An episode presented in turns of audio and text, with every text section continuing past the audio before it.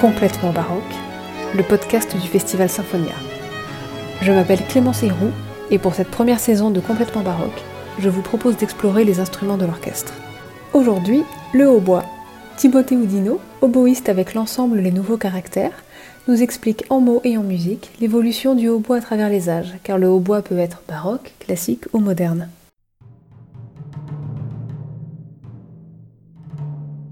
C'est un hautbois appelé classique. Donc classique, ça veut dire qu'il se rapporte à l'esthétique musicale de la deuxième moitié du XVIIIe siècle et aussi un peu le début du XIXe siècle. Donc c'est pas le hautbois qu'on voit couramment dans les orchestres modernes aujourd'hui. Donc ça ressemble un peu à une, grosse flûte à bec parce que euh, on n'est pas loin du, premier hautbois, le hautbois baroque qui est né euh, même pas un siècle plus tôt. Donc on a trois corps percés en gros, hein, percés de, du moins les deux haut sont percés de, trous. C'est le, bois qu'on utilise, c'est du buis.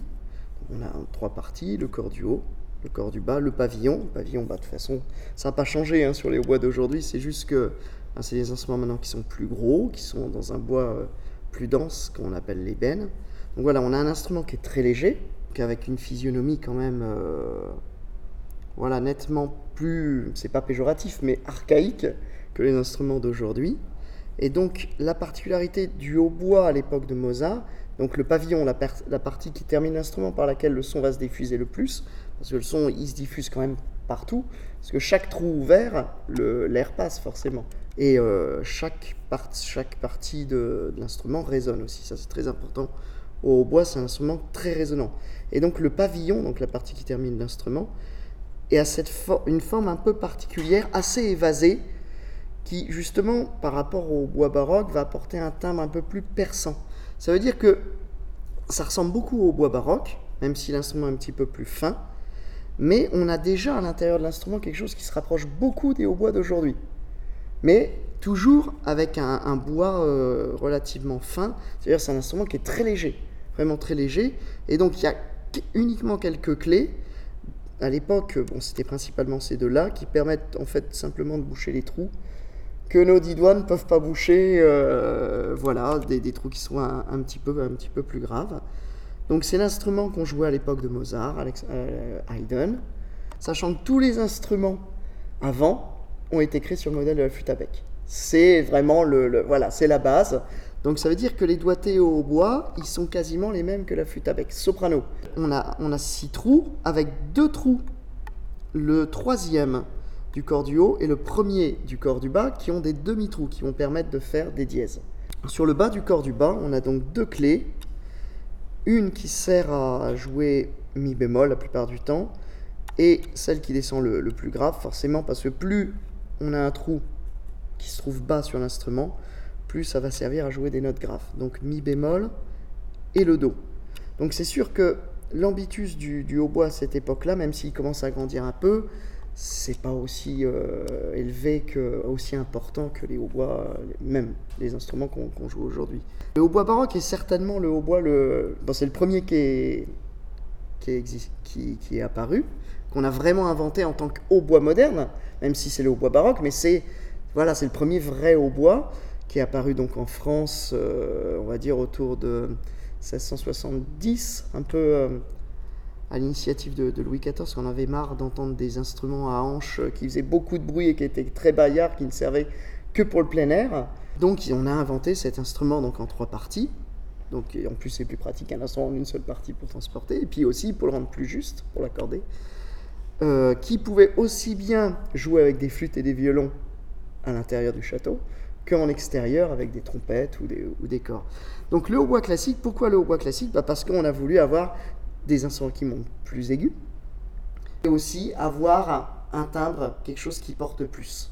Parce que le hautbois jouait quand même beaucoup dans des acoustiques réverbérantes. À l'époque baroque, on avait beaucoup d'acoustiques réverbérantes et on a commencé à jouer plus dans des théâtres, donc des acoustiques plus sèches. Donc on a voulu un timbre plus défini, quelque chose de plus clair le hautbois fonctionne très bien avec la clarinette, le hautbois classique avec la clarinette et la flûte, mais c'est vrai qu'il a cette sonorité vraiment un timbre très, très précis, très défini.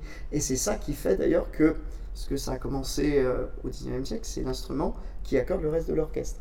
Parce qu'il a ce son, euh, ce timbre très, très clair qu'on perçoit très bien de partout au niveau du, plateau d'orchestre. Vraiment, en plus, le hautbois, c'est un instrument qui est tellement proche de, la technique vocale, parce que c'est vraiment le prolongement de nous-mêmes. Hein. L'anche, l'anche, bon, alors ça, c'est une des parties, une particularité les plus importantes du hautbois, parce que si on prend le hautbois tout seul, on fait rien du tout. Hein. Voilà, c'est vraiment l'anche donc qui est constitué de deux lamelles de roseau. Donc en fait, c'est un morceau de roseau qu'on plie en deux, auquel on, donne une forme, qu'on pose sur un tube. On fait tenir ça avec du fil et on gratte. C'est les oboïstes eux-mêmes qui donc font euh, la plupart du temps leurs anches. Et c'est donc ces deux lamelles de roseau qu'on va placer entre les lèvres pliées et donc euh, en soufflant dans, dans l'anche, ça, va faire vibrer les, deux lamelles de roseau. Ça fait toujours rire parce que c'est un son extrêmement, extrêmement beau.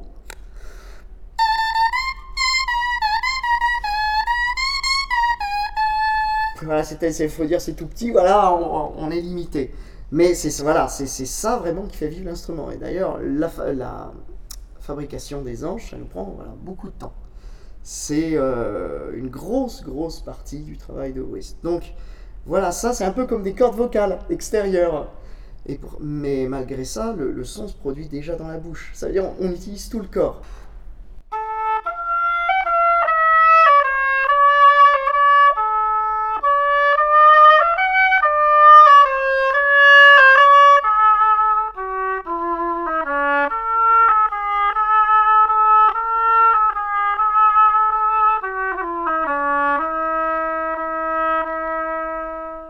Déjà, on a les, caractéristiques de ce que le hautbois va devenir.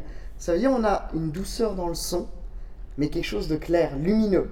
Mais c'est aussi ce côté un peu fragile aussi, aussi euh, particulièrement à cette époque-là, qui va faire que le hautbois aura beaucoup de solos dans des œuvres orchestrales, mais on va pas énormément composer pour le hautbois, pour des œuvres de musique de chambre ou des concertos.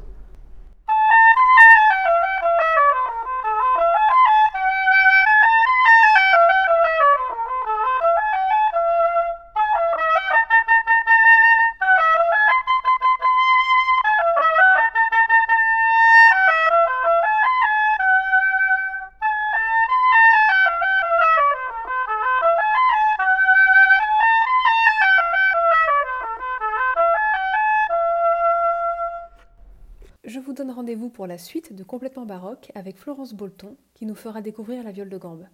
Complètement baroque, un podcast du festival Symphonie en Périgord. À très vite.